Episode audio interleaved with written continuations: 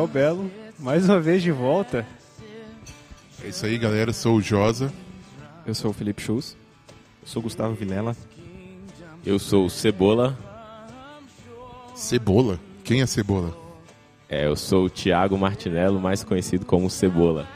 E aí, galera, a gente está voltando com o podcast depois de alguns meses e duas notícias. É verdade que o Belo está nos Estados Unidos, gente. Eu sei que todo programa que a gente grava, o Belo está aqui, mas ele vai estudar e quando ele volta a gente grava com ele. Então ele não está inventando nada, ele está lá. A gente que é meio desorganizado e demora um pouquinho para gravar o programa. E sobre o Cebola, galera, ele é o. O nome dele, na verdade, é Thiago Martinello. Ele é um amigo nosso da nossa igreja.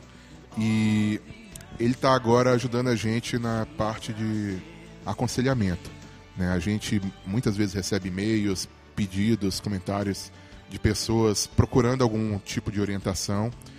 E, e aí, às vezes, essa demanda é, é um pouquinho grande. Então a gente convidou o Thiago, né, mas que a gente vai chamar ele de Cebola aqui. Então acho que você pode chamar ele de Cebola. Pode? Pode sim, não tem problema não. Beleza. Então, é, se você precisar, né, mas assim, uma recomendação antes. Né, se você tem um pastor na sua igreja, o mais recomendável é você procurar o pastor, o conselheiro bíblico. Né, mas às vezes alguém está numa situação de que não tem alguém é, acessível e aí a gente está disponível. Né, tem, tem essa nova, essa nova área que a gente está tratando agora. Então fique à vontade para mandar. Né, recomendando sempre que você se envolva na sua igreja local, procure um pastor na sua cidade, que é bem mais recomendável do que o e-mail. Mas às vezes não tem muito o que fazer. Mas agora entrando no tema do podcast de hoje, a gente também tem um outro convidado aqui, que é o pastor Eber Campos Júnior. Tudo bem, pessoal? Sou o Eber. Prazer estar com vocês. O Eber é, aceitou o nosso convite de estar falando um pouco com a gente sobre um tema que é bastante complicado, né, o problema do mal. Acho que é um dos temas mais difíceis para muitos cristãos e para incrédulos é o, o argumento que mais utilizado. E a gente vai ter aqui o pastor Eber para nos auxiliar. A gente conhece ele já de algumas conferências fiéis, tem um vídeo dele, né? você pode ver um link aí embaixo que a gente fez uma entrevista com ele falando sobre o Evangelho e vai ser uma conversa sobre isso. Pastor, se apresenta um, um pouquinho aí sua Fala um pouco da sua formação, da sua família, do seu tá ministério. Bom. Eu tenho o privilégio de ser casado, ter duas crianças. Moro na cidade de São Paulo. Meus trabalhos hoje são múltiplos, eu poderia dizer. Eu trabalho é, no, na Universidade Presbiteriana Mackenzie como capelão. Também dou aula em dois seminários da Igreja Presbiteriana, é, um em São Paulo, conhecido como JMC, e outro uh, lá em Campinas, que é o Seminário Presbiteriano do Sul, SPS. Uh, e também tenho ajudado desde o início desse ano, desde o início de 2012, tenho ajudado uh, a plantar uma igreja no interior de São Paulo, na cidade de Limeira. Então, essas são as minhas atividades hoje. Eu já estudei a teologia tanto em nível de bacharelado, tive o privilégio de fazer um mestrado em História da Igreja, e um doutorado em teologia histórica lá nos Estados Unidos. Então, esses foram as chances que Deus me deu de formação teológica e que me permitiram crescer ah, no conhecimento das Escrituras. Então, hoje eu sirvo ah, dentro da área de ensino, de pastoreio, a partir da, das, da formação que eu recebi. Legal, legal. É, Belo, como sempre, você é o cara das indicações. Diz aí pra gente, diz aí pro pessoal que música é essa que a gente está ouvindo. Hoje a gente está ouvindo uh, o CD de um grupo que chama Enfield. Uh, e aí eles pegam geralmente hinos uh, antigos, hinos muito antigos, e fazem uma, uma versão nova, bem mais contemporânea. Então, numa época que a gente está sofrendo tanto com letras repetitivas, não que todas sejam ruins, todas as bandas contemporâneas sejam ruins, mas o Enfield traz pra gente de novo hinos e faz a gente relembrar as veredas antigas. então é isso aí, pessoal. Fica aí com um pouquinho mais de música. Daqui a pouco a gente volta para nossa parte de indicação de livros. that thou, my God, shouldst die for me. Amazing love, how can it be that thou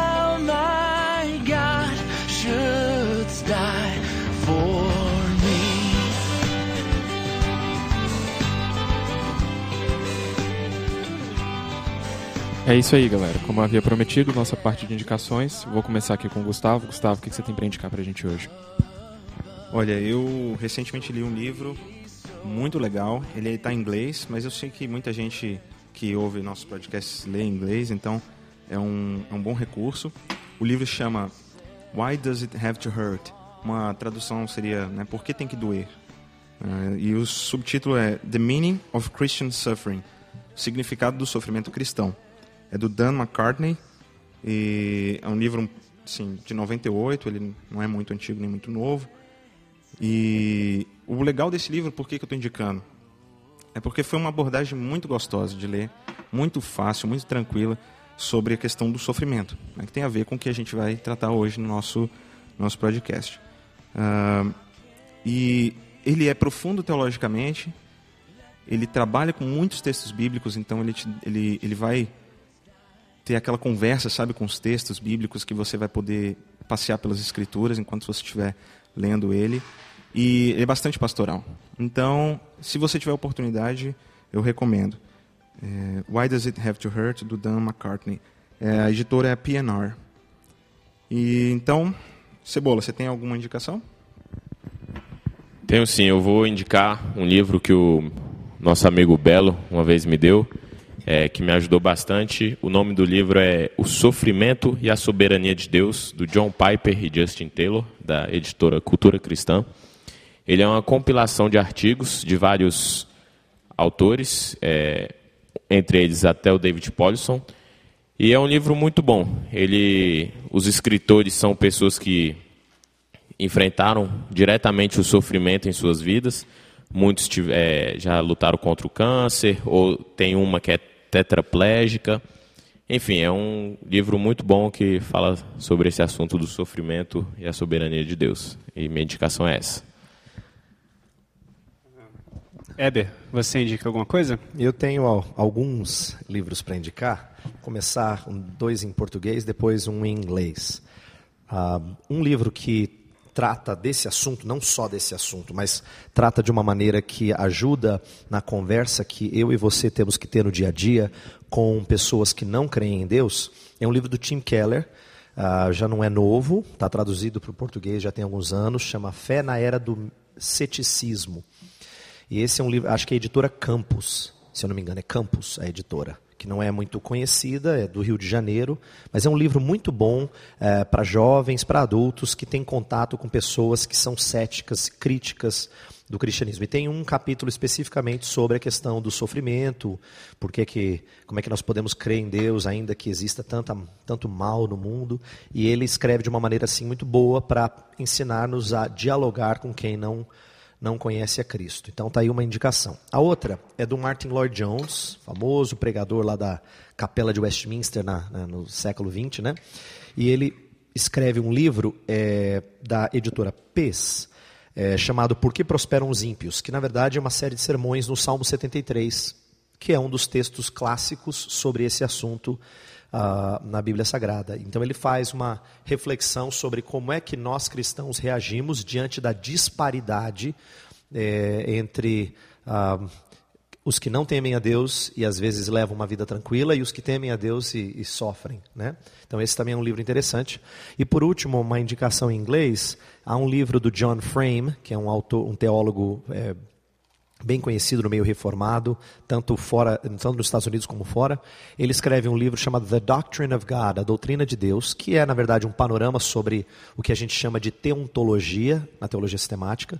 E dentro desse livro, que é um livro grande, tem ah, um, é, um capítulo sobre a questão do mal, o problema do mal, e é muito boa a a, abordagem dele. E uma boa notícia é que esse livro vai sair em português. Ainda não saiu, mas está prestes a sair pela cultura cristã. Isso já foi aprovado e está então, em fase de tradução. Então, em breve, The Doctrine of God, né, a doutrina de Deus, do John Frame, vai estar disponível para o público brasileiro. Então, é isso aí. Só um adendo até com a questão do, do Lloyd Jones. É, foi mês passado, acho que foi em abril, início de abril, a família do, do Lloyd Jones tinha o direito de todos os sermões dele e não tinham liberado ainda. E a partir de 13 de abril de 2012, desse ano, todos os sermões do, do Lloyd Jones que foram gravados já estão disponíveis para download. Antes, gratuitamente. Antes, uh, você tinha que pagar e alguns não estavam disponíveis. E a partir de 13 de abril desse ano, já todos os sermões uh, liberados para download gratuito. Uh, graças a Deus, um pregador que influenciou gerações de cristãos, agora disponível para muitos de nós. E aproveitando que você está com o microfone, Belo, o que, que você tem para indicar para a gente hoje? Uh, eu queria indicar um livro que eu tive que ler para fazer um dos meus trabalhos lá no seminário, que chama How Long, O Lord, do D.A. Carson. se não me engano, o subtítulo é Reflections on Suffering and Evil, reflexões sobre sofrimento e o mal. E o Carson na verdade, ele é famoso até, se você olhar na biografia dele, por tratar sobre esse, essa questão do problema do mal. Né? Ele tem outro livro chamado, que se você quiser também uh, dar uma olhada, Love in Hard Places, que ele também trata sobre isso, que na verdade o problema, ele fala sobre a questão aqui, o problema não é se Deus é bom, se Deus é, é mal ou alguma coisa assim, mas a, a, questão é a bondade de Deus e o amor de Deus. Uh, então é, é, muito bom essa questão do, do Carson, mas fica em primeira mão aí a indicação do uh, do How Long, O Lord, do Carson. E é isso. Então é isso, pessoal. Fica um pouquinho mais de música e daqui a pouco nós voltamos para a discussão. Be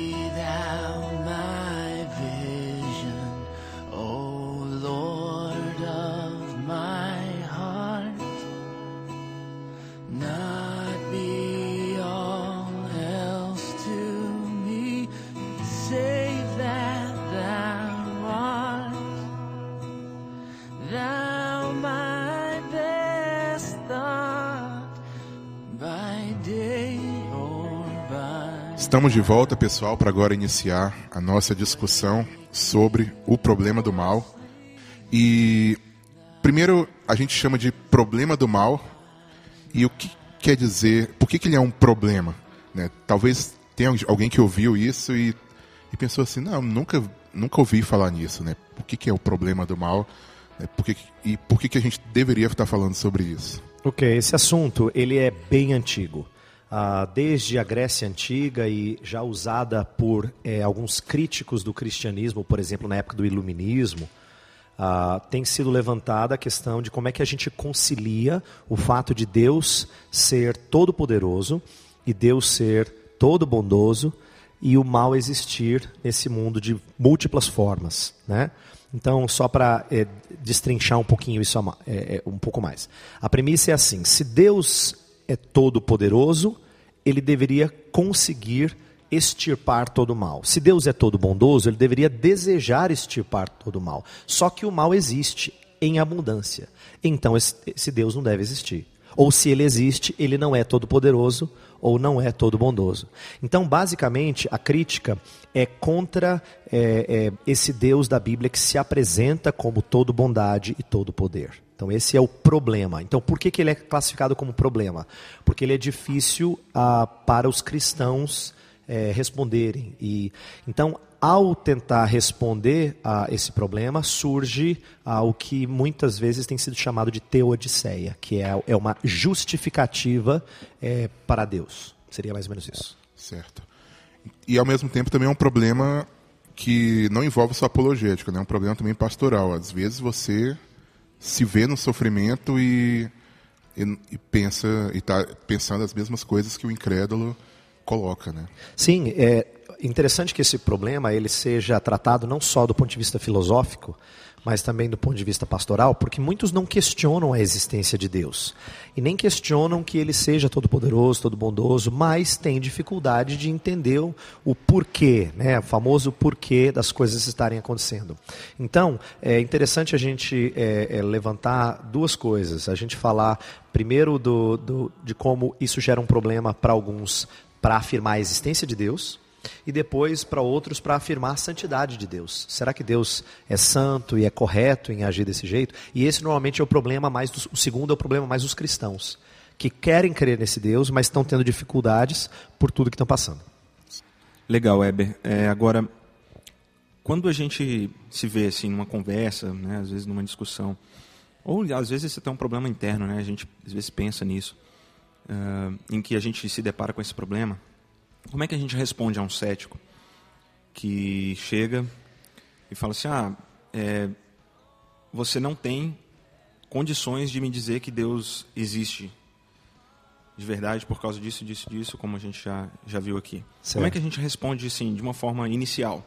Ok. É, em primeiro lugar, eu preciso dizer que nenhuma resposta é perfeita para quebrar alguém que não crê é, em Deus, para dizer assim, né, acabei com seu argumento. Né? Às vezes o crente fica naquela expectativa de aprender os argumentos certinhos que vão ajudar a quebrar o, o argumento do outro e ele vai sair vitorioso e tal.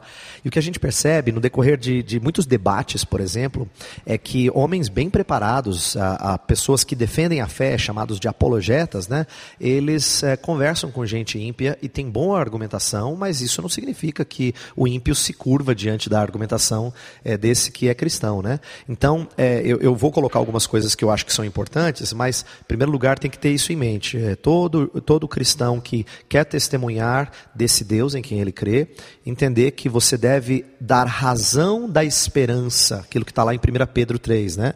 Você deve ter condições de dar razão da esperança, mas que isso não significa que você vai ter o argumento certinho para colocar alguém no chão, vamos dizer assim, né? É, então vamos lá. O que, que os ímpios é, e os céticos costumam levantar? Normalmente eles dizem assim: olha.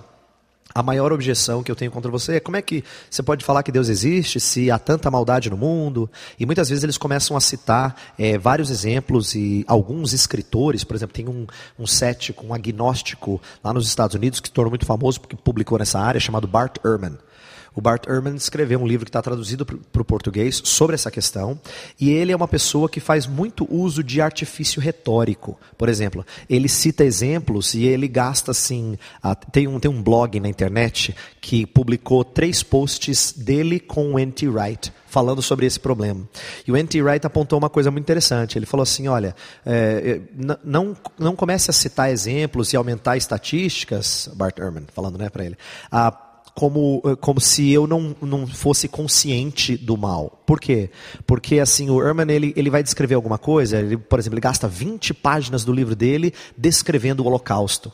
Para dizer, olha que horror, olha que coisa horrenda. Né? Como se a gente ignorasse, o cristão ignorasse o mal que existe na Terra. É, Exatamente. e, e às vezes a gente fala assim, pode até estar parecendo que é uma coisa muito, muito filosófica, debates, mas assim, quem está na internet, quem está no Facebook, com certeza já viu uma foto de uma criança da África e uma pergunta. Onde É, está um Deus acidente, agora? Aí toda vez que tem alguma, alguma catástrofe natural, algum terremoto, um tsunami, aí como que Deus pode... É uma coisa que a gente, né? É, exatamente. O dia inteiro você, você eh, recebe esse tipo de, de, de questionamento. Basta você assistir o jornal, você vai ver uma desgraça após a outra. Então não é que a gente não está consciente eh, de que existe muito sofrimento no mundo. E é, é bom a gente classificar dois tipos de sofrimento. Né? Existe o mal físico e o mal moral, que a gente chama. O mal físico seriam as catástrofes, seria aquilo que acontece na natureza. E o mal moral seria aquilo que é praticado pelos homens. Essa divisão é conhecida, ela é clássica. Mas então, eu- meu ponto é dizer que os céticos, eles costumam usar todos esses argumentos para tentar impressionar as pessoas, dizer, realmente, o seu Deus não pode existir. Olha só, olha quanta coisa horrível. Você quer me dizer que está acontecendo isso na África, ou aconteceu isso, ou os tsunamis, como você mesmo citou, Schultz. Então, assim, tudo isso é, é, é- é usado como artifício para dizer, você não tem resposta. Primeira coisa que a gente precisa lembrar para o fortalecimento da nossa fé é que quando ele ah, faz esse tipo de juízo, ele parte de uma premissa muito ruim. Ele parte de uma premissa ruim, eu digo assim, que não tem base. Ele parte de uma premissa de que ele sabe o que é justo e o que é injusto. Quem é cético fala assim: é injusto se Deus existe, pode livrar as pessoas do mal e deixa o mal acontecer. Então ele parte de um princípio de justiça, ele parte de um princípio de bondade. A pergunta é: qual é a base do princípio dele de bondade e de justiça? E aí vem o testemunho interessante do C.S. Lewis. C.S. Lewis falava que quando ele era um, um cético, ele também criticava esse Deus do cristianismo, dizendo que esse Deus ah, é injusto. E depois ele se perguntou, ele mesmo testemunha disso. Ele fala assim: ele se perguntou, por que, que eu acho que alguma coisa é injusta se eu não creio que Deus existe? Injusta baseado no quê? Baseado no que eu acho, aí é muito subjetivo. Ah, baseado naquilo que está é, é, tá no interior do meu coração, é alguma coisa que eu sei, é nata, mas tem pessoas que não têm um interior tão aguçado para as coisas boas, vamos colocar assim, né? Diz isso para um psicopata, é. né? Fala assim, olha, faça o que está no interior do seu coração. Então, siga o seu coração. Siga o seu coração, exato. Ah, não, não, é aquilo que. é, Alguém poderia argumentar dizendo assim, não, é aquilo que é bom para a maioria. É, mas o que é bom para a maioria significa desprezo para com minoria. Nós estamos numa época em que se luta a favor de minorias o tempo todo. Então, se eu, eu, eu, estamos procurando bem para um maior grupo de pessoas, estamos produzindo mal para outras, né? E para minorias. Então, assim, eles não têm saída. A questão, é, e eu quero fechar essa, essa resposta dizendo assim: o problema daqueles que argumentam, é, levantando o, o chamado problema do mal, é que eles têm um problema de bem. E isso vários teólogos falam muito apropriadamente. Qual é o problema do bem? Quando você tira Deus da cena, você não tem referencial fixo para falar de justiça, amor, bondade. Você não tem. E eles não têm. Curioso que eles ah, ah, digam coisas. Quer ver? Ó, vou fechar com um exemplo. É, o Richard Dawkins, ele é, crê de uma maneira naturalista, achando que. É, que você que, que você na verdade faz aquilo que o seu o seu DNA determina. Então ele diz que nós somos produto da evolução, da, da, determinação dos nossos genes e tudo mais tal. Então, em outras palavras, você não tem como não fazer certas coisas, inclusive coisas más. Por outro lado, ele defende que é possível você louvar alguém por fazer uma coisa boa ou criticar alguém por fazer uma coisa ruim. Então, alguém o questionou certa vez, dizendo assim: peraí, Sr. Dawkins, não é uma inconsistência o senhor dizer que primeiro as pessoas fazem determinados pelo seu DNA, depois você diz que louva quem faz o bem e critica quem faz o mal? Aí ele falou: é, é uma inconsistência, mas não dá para a gente viver. Ah, no mundo sem inconsistências é, é, determinado. Quer dizer, ele não percebe que, ah, que o determinismo do, do, do, da perspectiva naturalista, é, ela é insustentável. Uhum. Ninguém vive num mundo é, em é. que né, nós só fazemos o que o nosso DNA determina. Em outras palavras, é como se eles, para criticarem o cristianismo, tomassem emprestado a nossa cosmovisão. Né? Tomam emprestado ou já pegam como pressuposto o que Deus dá para poder criticar o próprio Deus. Exatamente. Para dizer que ele não existe. Eles têm como parâmetro ah, o que Romanos 2 fala que é a lei de Deus impressa nos seus corações. E fazem juízo sobre Deus baseado naquilo que o próprio Deus infunde nos seus corações. Uhum. Interessante. A impressão que eu tenho muitas vezes é que realmente é meio que um, como você falou, é retórica, né? Parece que é mais um apelo emocional do que um apelo racional. Claro que é importante você se compadecer do, dos que sofrem. É, mas é curioso porque normalmente quem se levanta contra o cristianismo, ele se coloca como o racional e a gente como irracional. Mas em geral os argumentos que eles pegam são mais baseados em emoções ou baseados em uma coisa inconsistente. É por isso, Josa, que muita, muita gente fala que esse, uh, esse é mais um problema psicológico do que lógico. Isto é, não é que não, não haja uma, uma necessidade de colocar a mente para trabalhar e tentar fazer sentido disso tudo, mas de que é um problema psicológico. A gente tem dificuldade de, de entender que haja um Deus que, que está acima de tudo e ainda acontece coisas contra nós. É interessante duas coisas. Até a primeira com relação a essa questão do problema psicológico. Teve um, um, um aluno lá uh, que isso há muitos anos atrás, o professor contando essa história, quando o seminário ainda lutava muito, quando iam muitos, muito, muita gente de, de background uh, bem arminiano para o seminário, e aí um aluno chegou ao professor e falou assim, eu não consigo, eu, o Schreiner, Tom Schreiner, né? E ele explicando, estava acho que em Romanos 8, 9 e 10, e ele explicando lá por que, que, que Deus escolhe, por que, que e o problema do mal, porque até com a relação ali em Romanos 9 e tal. E aí o aluno falou, não consigo entender isso. Aí ele falou assim, você consegue entender a doutrina da trindade? Aí ele falou, não. Você consegue entender a doutrina da união hipostática de Cristo? Não consigo. Aí ele falou, e, e essa questão você consegue entender? A questão do mal a questão da predestinação e do livre-arbítrio? Também não. Mas você aceita as outras duas, não aceita? Aceito. Mas eu não aceito essa porque essa me perturba psicologicamente. Aí ele, o, o Tom Schreiner falou, é, mas eu não escolho as minhas doutrinas baseadas no que eu acho ou no que eu não acho psicologicamente. Eu escolho exegeticamente, né? É, Belo, eu acho que existe um problema seríssimo aí, é uma, uma palavra dura que eu vou dizer, mas eu acho que é a melhor resposta que eu encontro. Eu também já usei essa argumentação, é, dizendo que a gente crê em doutrinas que são difíceis de conceber, mas a gente não tem dificuldade com elas, como trindade ou encarnação. Mas a gente tem, luta muito com essa ideia de soberania de Deus, responsabilidade do homem, né?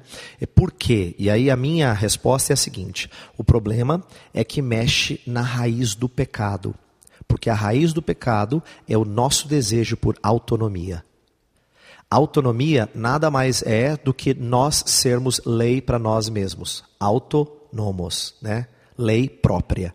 E quando nós, dese... como isso está na raiz do pecado, porque foi isso que a serpente usou para é, é, é, ludibriar o primeiro casal, nós vemos que hoje, por conta dessa, é, é, dessa raiz presente ainda no nosso coração, eu acho que essa doutrina se torna muito difícil, porque não é uma luta simplesmente intelectual, como você bem colocou é uma luta com o nosso coração. O nosso coração ainda tem desejos por autonomia. Eu acho que é isso que dificulta muito o entendimento dessa doutrina. A segunda coisa que eu ia falar é com, com essa questão da, do problema filosófico e tudo, até com relação ao livro que eu citei, o Carson, ele fala bastante sobre essa questão, porque, por exemplo, quem ah, vem de um, de um passado mais pelagiano ou até arminiano, estendendo um pouco mais aí o campo, o pessoal tende a falar que o mal, os agentes do mal são uh, os homens. Então nós temos o livre-arbítrio, nós somos os agentes do mal, nós determinamos se nós vamos fazer o mal ou o bem.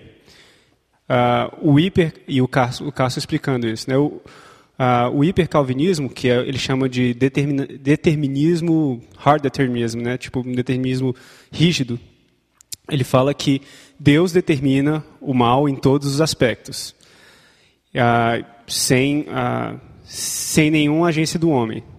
E aqui ele fala assim, o, o, interessante é perceber como que a doutrina reformada ela consegue conciliar bem os dois, que é justamente essa questão de Deus ah, trazer, as, fazer com que as coisas aconteçam no mundo por meio do, do, dos homens e trazendo glória para si, fazendo com que o bem aconteça. Ah, ou seja, o bem é ele mesmo e ele quer a glória para si mesmo. Então ele age por meio do homem, ah, ou seja, é como se fosse quando você vê o gráfico. Eu vou tentar passar o gráfico para o Josa ah, antes da gente é, postar isso, mas ele, ele faz um gráfico bem legalzinho assim com ah, o arminianismo, o hipercalvinismo e o calvinismo, é, mostrando como é que Deus ah, faz isso aí por meio do homem. E isso, é, Bela, eu diria que tem a ver com é, com o entendimento reformado da providência de Deus. Isto é, a gente compreender como é que é, o Deus providente ele trabalha é, na história e está por detrás de todos os atos dos homens, quer sejam bons, quer sejam maus. Os atos bons é mais fácil a gente entender, né? Quando a gente fala assim de coisa, como por exemplo, a gente fala da conversão de alguém. Ah, nós sabemos que a conversão ela é, ela é possibilitada pelo nosso Deus que é, faz com que gente que outrora estava morto em delitos e pecados tenha vida. Então tem que colocar vida em alguém para que esse alguém responda à pregação da palavra. Então quando a pessoa responde, quem responde é a pessoa. Né? É ele que crê, é ele que se arrepende, é ele que se volta para Cristo, mas a gente sabe que Deus está por detrás disso. Então nós não temos muita dificuldade de falar de Deus estar por detrás disso. Ah, claro que estou falando dentro do contexto reformado, porque se a gente for falar de arminianos, como você bem colocou, é, é, alguns não, não aceitam esse tipo de entendimento, né? Mas é Deus por detrás do, do, de, de algo bom, como por exemplo crer em Cristo. Agora, existe um sentido, e eu não vou dizer que é igual, mas existe um sentido em que Deus também está por detrás de atos maus dos homens. E eu digo isso não só porque é, nós cremos numa soberania total de Deus, mas porque a Bíblia fala disso explicitamente. Por exemplo, eu já fiz algum, em alguns, ah, ah, umas vezes no passado, e estou fazendo essa semana, que a gente está gravando aqui, uma exposição em Abacuque, é, que diz que ah, Abacuque é um dos livros que mostra que Deus não tem dificuldade em assumir a sua participação em coisas que acontecem nessa vida que são expressão de, de juízo. Por exemplo, Deus fala para Abacuque que está reclamando do pecado do seu povo, de Judá. É, Abacuque está reclamando assim: Senhor, ó, tem muita iniquidade aqui, dá um jeito, Senhor. Dá um jeito, isso aqui tem que mudar. E, e eu defendo que Abacuque está na expectativa de que Deus fosse produzir um grande avivamento, como havia acontecido nos dias do rei Josias em que Deus trouxe um despertamento, uma reforma e aquilo mudou. É isso que Abacuque gostaria do Senhor. É isso que ele esperaria do Senhor. E Deus fala: não, tudo bem, vou resolver o problema, eu vou levantar os caldeus. Nação amarga e impetuosa que vai castigar vocês. E é bem essa a resposta. E quando Deus fala isso, ele diz duas coisas que são impressionantes. Ele fala assim: eu vou fazer uma coisa maravilhosa que quando vocês ouvirem, vocês não vão acreditar. A palavra maravilhosa tem sido usada pela gente mais no sentido positivo, mas a Bíblia, a tradução atualizada, por exemplo, quando usa maravilhosa, muitas vezes é para dizer é que causa maravilha, é espantosa. Você vai ficar de boca aberta. E Deus fala isso. Assombrosa. Terrível. Terrível, exatamente. Ah, só que, é, e aí a outra coisa que ele fala é: eis que eu suscito os caldeus. Então Deus assume uma, uma parcela de participação, inclusive no juízo, na maldade que os caldeus hão de fazer ao destruir Judá, ao matar pessoas, ao levar cativo pessoas, ao roubar riquezas e assim por diante. É, o texto está em Abacuque, capítulo 1, os versos, a partir do verso 5, Deus começa essa resposta. Né? Fala, são pavorosos, terríveis, criam o seu próprio direito e a sua dignidade. Né? Então ele mesmo está falando que suscita aqui no verso 6 esse povo tão impiedoso.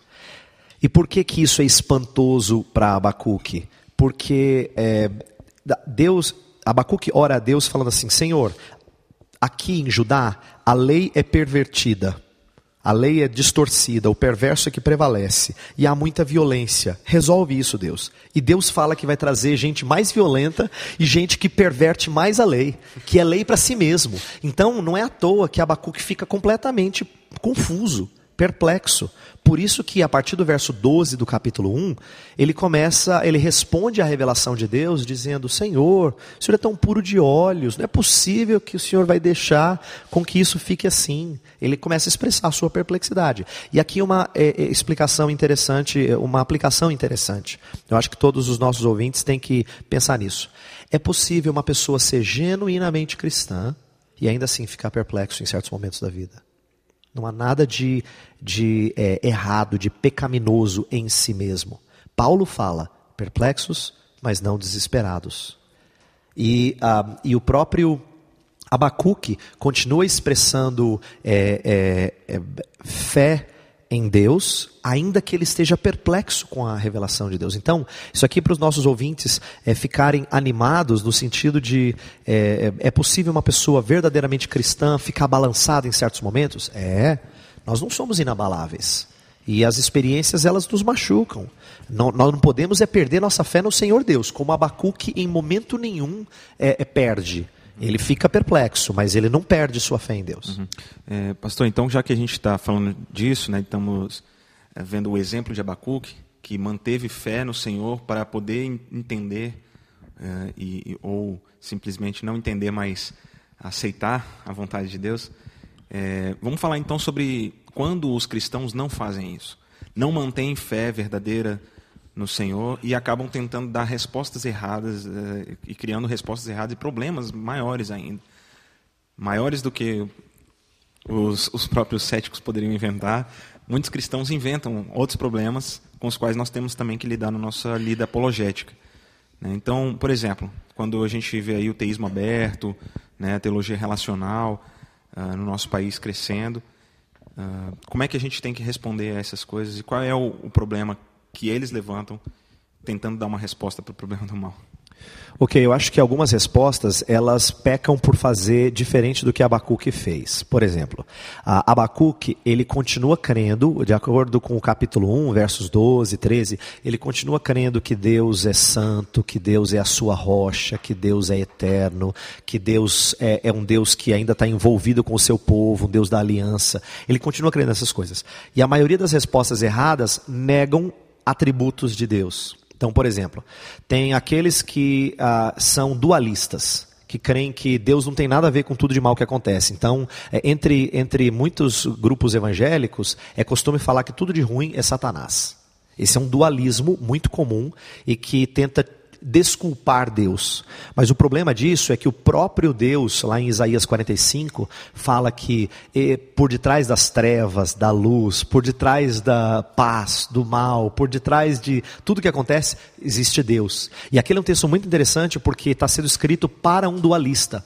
Ciro da Pérsia, ele, é, ele cresce num contexto dualista. Embora Isaías esteja escrevendo 150 anos antes de Ciro aparecer, Deus está dando uma lição para Ciro, dizendo: olha, não existem dois deuses, um responsável pelo bem e outro pelo mal. Existe só é, um Deus todo-poderoso e soberano. Então essa é uma possível resposta, mas que é fraca.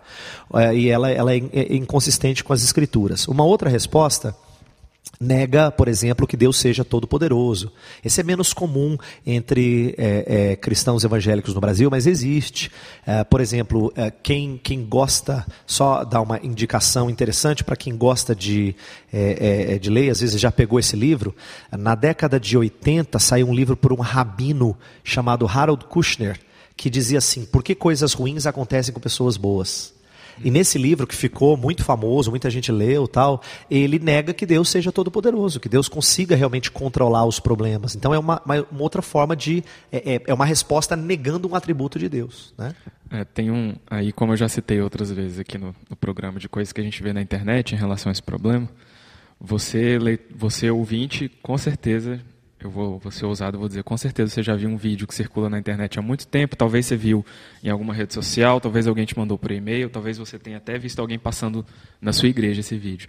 Mas não sei se você já viu, Weber, que é um vídeo que é uma dramatização de uma situação que teria ocorrido com Einstein quando ele era criança, e eu já começo dizendo que isso nunca aconteceu, mas é uma situação que dizem que aconteceu com ele, que ele estava na aula e aí tinha um professor que estava justamente levantando esse problema do mal, dizendo que, que Deus não podia existir. E aí Einstein vai e pergunta para o professor dele, que era um professor de física, né, na história, muito apropriadamente. E fala, professor, mas o frio existe? Aí o professor fala, claro que existe. Aí fala, não, professor, o frio não existe, o frio é a ausência de calor. Aí o professor, tá bom. Aí ele, professor, a escuridão existe? Aí o professor fala, claro que existe. Ele fala, não, professor, a escuridão é a ausência de luz. Aí ele fala, professor, o mal existe? Aí o professor fala, claro que, claro que, que, que existe. Aí cita todo, uma série de exemplos. Aí ele fala, não, professor, o mal é a ausência de Deus. Aí termina com uma musiquinha bonitinha, e você fica, nossa, cara, nunca, nunca tinha parado para pensar nisso. É, uh, o Cebola está comentando uma coisa interessante que é, eu, eu já tive a oportunidade de compartilhar é, que é o seguinte, os, é, Agostinho já falava disso, de, ah, do mal como sendo privatio boni, que é a privação do bem. Né? É dizendo que o mal não tem existência ontológica. O mal, ele é, ah, ele é vamos dizer assim, a, a, deturpação das coisas boas que Deus criou.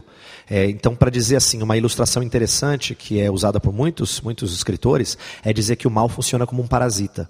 Ele só sobrevive do corpo onde ele está alojado, uhum. né? De que o mal não consegue subsistir sozinho. Ah, Para lembrar uma frase famosa de Lutero, né? Até o diabo é o diabo de Deus. Isto é, até o diabo precisa de Deus para fazer tudo que está é, tá debaixo do controle de Deus. Ele não é, ele não tem um reino separado do de Deus. Por isso que o dualismo é errado. Ele não combina com as escrituras. Satanás não é um reino separado. Satanás é, é, é, e, e, seus, suas hostes e todos que são enganados pela sua mentira, eles trabalham dentro e debaixo do controle do domínio de Deus. Né? Essa visão dualista, ela, ela é meio, a origem dela é mais na, na filosofia, na religião pagã, não é isso? Sim, a, o dualismo mais antigo que a gente conhece bem articulado é o zoroastrismo lá da Pérsia.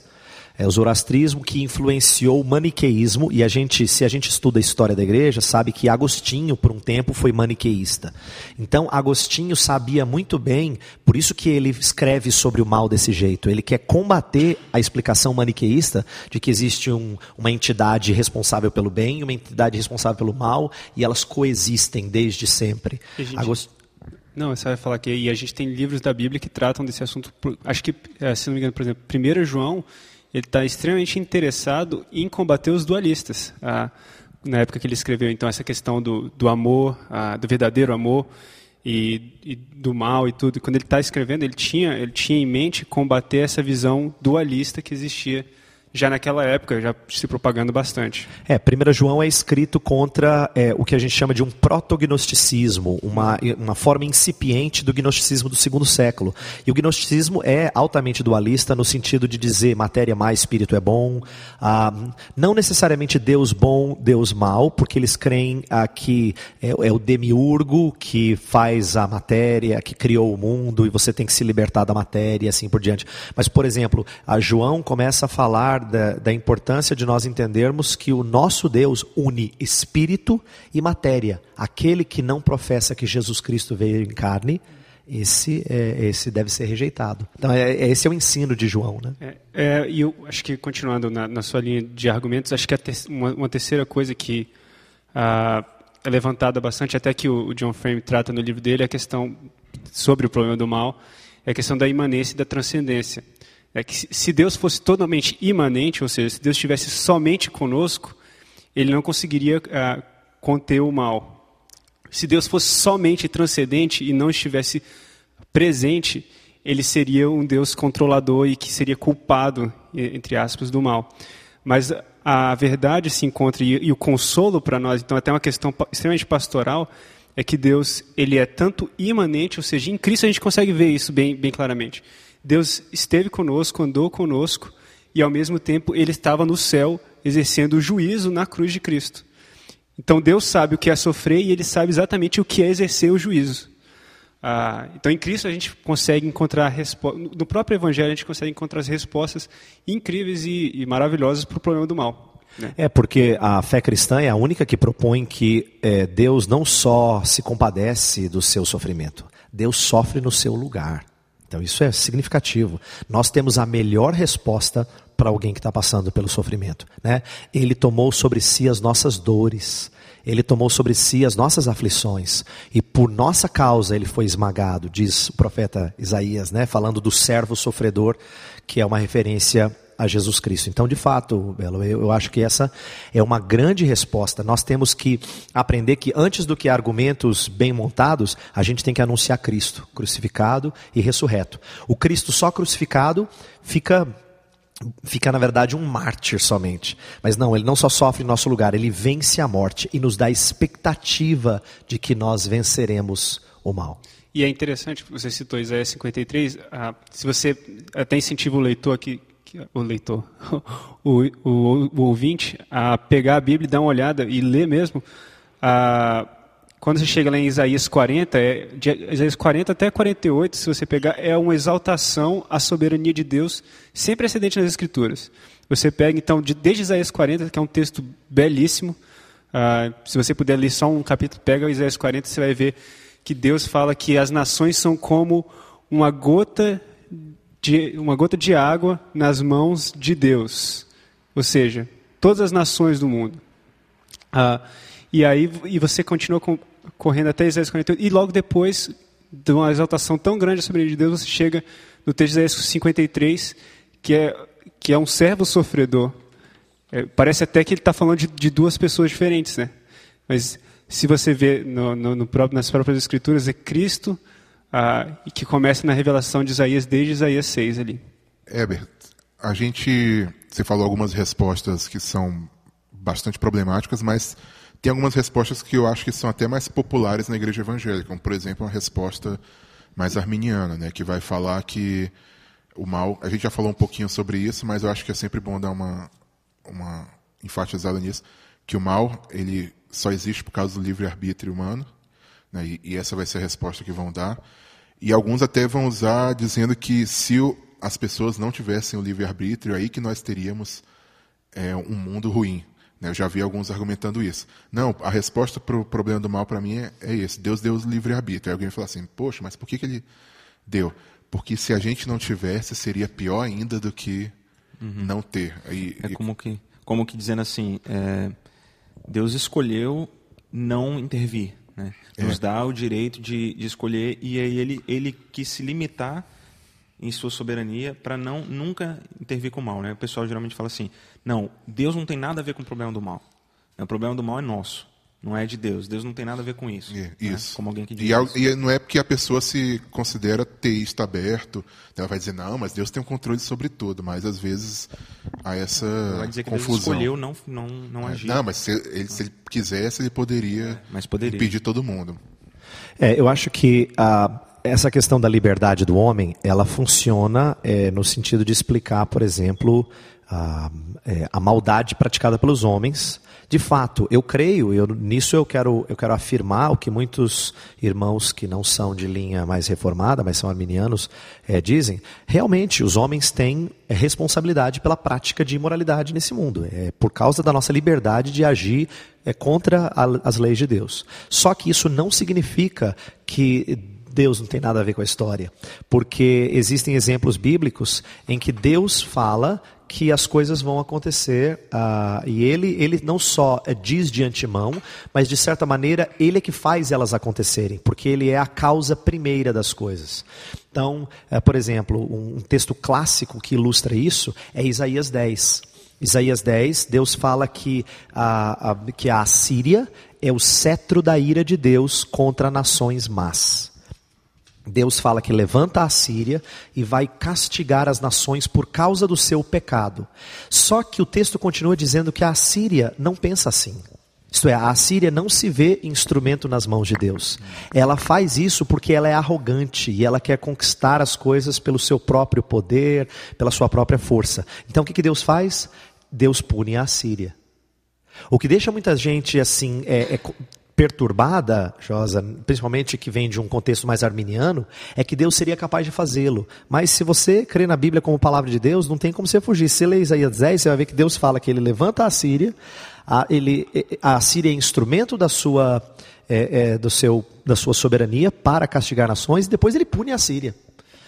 Então, assim, muita gente fica perplexo com exemplos dessa natureza. Tem alguns outros que são até mais fortes. Eu estou usando esse porque esse acho que ilustra bem. Mas tem alguns que são até mais fortes que falam de indivíduos e de certos pecados. Deus já. Faraó, né? No caso de Judas. Judas, né? Exato, Judas, é, Faraó, endurecendo o coração de Faraó. A, a- Deus antevê, por exemplo, o pecado de Absalão.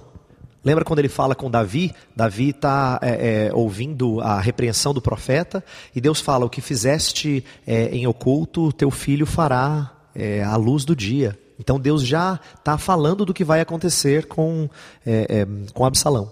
Mas esse texto de Isaías 10, ele mostra bem Deus utilizando os homens é, para cumprir os seus propósitos, no caso ali, para castigar as nações. Né? Então, Josa, fechando essa resposta, ah, eu não acho que seja correto você dizer, tirar Deus da jogada, porque Deus não faz questão de, de, de sair de cena. Ele se diz participante disso. Então é a primeira coisa. E a segunda, não é verdade que ah, ah, Deus tem que abrir mão da sua soberania para o mundo ser bom. Porque esse é um entendimento, na verdade, equivocado de amor. A maioria das pessoas acha que para o nosso amor ser genuíno, Deus não pode participar em nada para você amá-lo de volta. O problema disso é que isso anula, por exemplo, a obra da conversão. A gente sabe, uh, Jeremias fala assim: Senhor, converte-nos a ti, então seremos convertidos. Ele sabe que ele precisa de Deus produzindo nele a resposta que ele precisa dar ao Senhor. Então, Deus é que move-nos a amá-lo. Nós o amamos porque ele nos amou primeiro. Então é um, é um entendimento importante que a gente precisa ter do amor de Deus. O amor de Deus, ele nos conquista, ele nos atrai para si. Até, ah, só finalizando, ah, um texto que me marcou muito na época que estudando sobre isso foi ah, Gênesis 45, versículo 7, quando ah, José fala para os irmãos dele, né? Quando, porque, na verdade, se você se perguntar quem é que fez o mal a José, foram os irmãos. Ah, e aí José, quando ele se encontra com os irmãos, que, que ele, em vez de ele falar assim, vocês fizeram isso comigo, ele vira para eles e fala assim, Deus me enviou adiante de vós para, conser para conservar vossa sucessão na terra e para vos preservar a vida por um grande livramento. Ou seja, quem fez o bem a José, quem fez o bem aos irmãos? Deus, através de tudo que aconteceu. É interessante também que em lá em Jó, a gente lê que após é, Satanás pedir a permissão de Deus para tocar nos bens de Jó e nos filhos dele, e posteriormente ele pede para tocar na saúde de Jó, é, lá no capítulo 2, Jó no final vai dizer assim: é, Temos recebido o bem de Deus e não receberíamos também o mal? Ou seja, Jó é, coloca que Deus está por trás disso tudo e o autor do livro de Jó, logo em seguida, coloca: Em tudo isto não pecou Jó com os seus lábios. Né? Ou seja, o, o Jó não sabia que de, de toda a trama por trás, como conta de que Satanás pe- pediu permissão para Deus e tudo, e, mas Jó entendia que Deus estava no controle de, daquela situação. Sim, inclusive Amós confirma isso, Cebola, é, quando diz assim, lá no capítulo 3, fala assim: sucederá algum mal à cidade sem que o Senhor o tenha feito? Deixa bem explícito que quando Deus traz algum castigo à cidade, não tem, a gente não pode dizer Deus não tem nada a ver com isso, porque Deus ah, coloca na sua palavra que Ele tem soberania não só sobre acontecimentos bons no mundo, mas inclusive acontecimentos lamentáveis. Eu me lembro quando eu fazia seminário, uma vez leram esse texto e foi maior escândalo, assim, para muita gente. Assim, não, mas o texto não está querendo dizer isso, não, não é isso. Ninguém dava uma explicação aceitável além do que o texto claramente dizia. Mas o pessoal, muita gente teve muita dificuldade com esse, com esse texto. Então, para a gente andar um pouquinho mais nessa, nessa ideia de a ação de Deus e a nossa ação né, em, em, concor- em concordância né, uma, uma com a outra, é, que o pessoal chama geralmente de concursos, né? É, como é que é aquela, aquele exemplo que você deu ontem de, de, do censo levantado por Davi no final de 2 Samuel e em 1 Crônicas? Ok, esse é um dos textos que mostra claramente como Deus pode ser o agente primeiro de um acontecimento, mas usar agentes eh, secundários, né? Assim, ele, ele é o soberano que decreta, determina, mas ele usa agentes para a prática do mal. Por exemplo, lá em 2 Samuel, esse exemplo que você mencionou, Gustavo, em 2 Samuel eh, 24, fala que eh, conta a história de- do levantamento do censo. É, e, e Deus fala que a é, Davi pecou nisso e ele é ah, castigado por conta desse levantamento do censo, foi soberba da parte dele. Mas o texto começa no verso 1 dizendo uma coisa que choca muita gente. Fala assim que ah, por causa da ira de Deus sobre Israel, Deus incitou Davi a levantar o censo para que Deus fosse então é, trazer juízo. Eu vou ler o, o 2 Samuel 24, 1 fala assim: Tornou a ira do Senhor a acender-se contra os israelitas, e ele incitou a Davi contra eles, dizendo: Vai, levanta o censo de Israel e de Judá. Esse texto, a princípio, é, é tremendamente difícil para o cristão, porque ele está dizendo que Deus leva Davi à prática do pecado, é, porque Deus queria punir Israel. Você fala, não, não é possível. Eu ouvi falar que Deus não faz isso com ninguém. Só que em 1 Crônicas 21, 1, fala que Satanás incitou Davi a levantar o censo. Aí a pergunta que a gente tem que fazer é: quem é que incitou Davi? Deus ou Satanás? E a resposta é: ambos. Só que, segundo Samuel, conta do ponto de vista da soberania de Deus, de que isso não escapou dos propósitos de Deus, mas é, 1 Crônicas mostra quem é que foi o agente. Não foi Deus que colocou lá no coração de Davi diretamente a vontade de levantar o censo, não foi isso. E Deus tem um agente que faz as coisas e cumpre o seu propósito, e esse agente é Satanás. E Satanás, então, faz a maldade, é, é, digamos assim, de, de colocar, é, de, de levar Davi a praticar essa, esse ato. Então, aqui a gente vê um exemplo claro, explícito na Bíblia, de, ah, ah, de, de, de concursos. Um outro, só para fechar, é o de Micaías, está em 2 Reis 22. Micaías é um profeta no Reino do Norte, está profetizando contra Acabe, e, e Acabe quer ser, ah, ah, quer ouvir de todos os profetas que ele pode ir para a guerra. Todos os profetas dizem, pode ir. Até que ah, um profeta, é, que é a Micaías, fala: se você for, ah, você vai é, morrer. Mas tem uma parte da história que é muito difícil, que fala assim: quem é que eu vou enviar? E, e, e Micaías fala isso: quem é que eu vou enviar? Deus falando para enganar os profetas e colocar na boca dos profetas. E aí um, um ser, um demônio, um ser mau, diz: eu faço isso.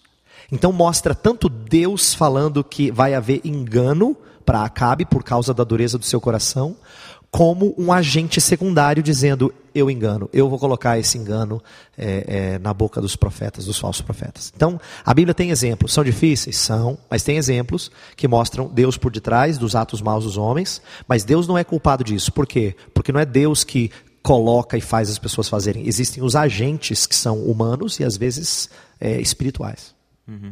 Isso é uma sinergia? É assim, é em parte é vontade de Deus, em parte é vontade minha? Ou isso é 100% vontade de Deus, 100% vontade minha? Como, não sei, como outras, outras coisas complicadas de se entender como a união né, das duas naturezas do Salvador, que é 100% homem e 100% Deus. Da salvação, né, que é 100% vontade de Deus e, e ao mesmo tempo 100% vontade do homem. É, não é bem uma, uma sinergia no sentido que é, por exemplo, santificação. Santificação, quem é que se santifica? Nós. Mas quem é que nos habilita? Deus. Então é tanto uma obra de Deus como uma obra do homem. Ah, na, na questão do mal, não- Deus não age em nós da mesma maneira que ele age de forma santificadora. Mas, de uma forma que não é fácil de explicar, Deus é, consegue fazer uso de agentes para que ele seja o determinador da história. Então, é vontade de Deus no sentido de decreto? É. A gente fala que todas as coisas aconteceram por causa do decreto de Deus. Quer ver um exemplo simples que nenhum cristão tem dificuldade com esse? Pilatos fez e Herodes fizeram aquilo que era mal contra Jesus Cristo. Mas a Bíblia diz claramente que isso estava no de- decreto de Deus. Era vontade de Deus que Jesus fosse assassinado por, esses, ah, por intermédio da ação má desses homens. Então é um exemplo de que é vontade de Deus. Mas não de que os homens fazem forçados por Deus. Os homens fazem exatamente o que os seus corações maus desejam fazer. Bom, a gente vem há um, há um bom tempo já aqui, então, falando de várias respostas que a gente dá, que a gente pode dar e que a gente vê outras pessoas dando para esse problema, que, que realmente são equivocadas, às vezes acabam trazendo mais problema e não são bíblicas. Então, qual deve ser a nossa postura como cristãos quando, às vezes, eh, seja enfrentando, um, debatendo um cético no trabalho, na faculdade, seja, às vezes, aconselhando um irmão, aconselhando alguém que está passando por um problema? Quando, quando nós mesmos estamos passando por problemas, às vezes nos vemos, como você falou, surpreendidos. Como, como, que deve ser a nossa postura? Qual, digamos assim, qual deveria ser a resposta então? Eu acho que a melhor resposta, Chus, é o que tá, é, que eu consigo lembrar agora, dentre outras, é aquilo que Deus revela para Abacuque quando ele fica perplexo. Deus fala uma das frases mais célebres da Bíblia Sagrada: O justo viverá pela fé. E por que, que Deus revela isso? Veja que, lembra quando Deus revela isso a Abacuque? Ele fala assim: escreve em tábuas. Isto é, isso aqui é, é tão importante que você tem que tornar permanente. Registra isso. Isso aqui vai ser importante para a vida de vocês, para vocês sobreviverem esse castigo vindo da Babilônia. Só que isso é tão importante que Paulo perpetua essa frase. Tanto é que essa é a frase citada por ele nas suas epístolas. O, o autor é, da Epístola aos Hebreus cita essa frase também. Então, a, a ideia é que a- a- o justo viverá por fé. Por que, que Deus traz essa revelação? E por que, que ela é confortadora? Porque Deus deixa no final a seguinte mensagem: Eu não confundo ímpio com justo. Eu sei que o ímpio vai receber a devida paga da sua maldade. E aquele que crê em mim justo não é aquele que faz o certinho.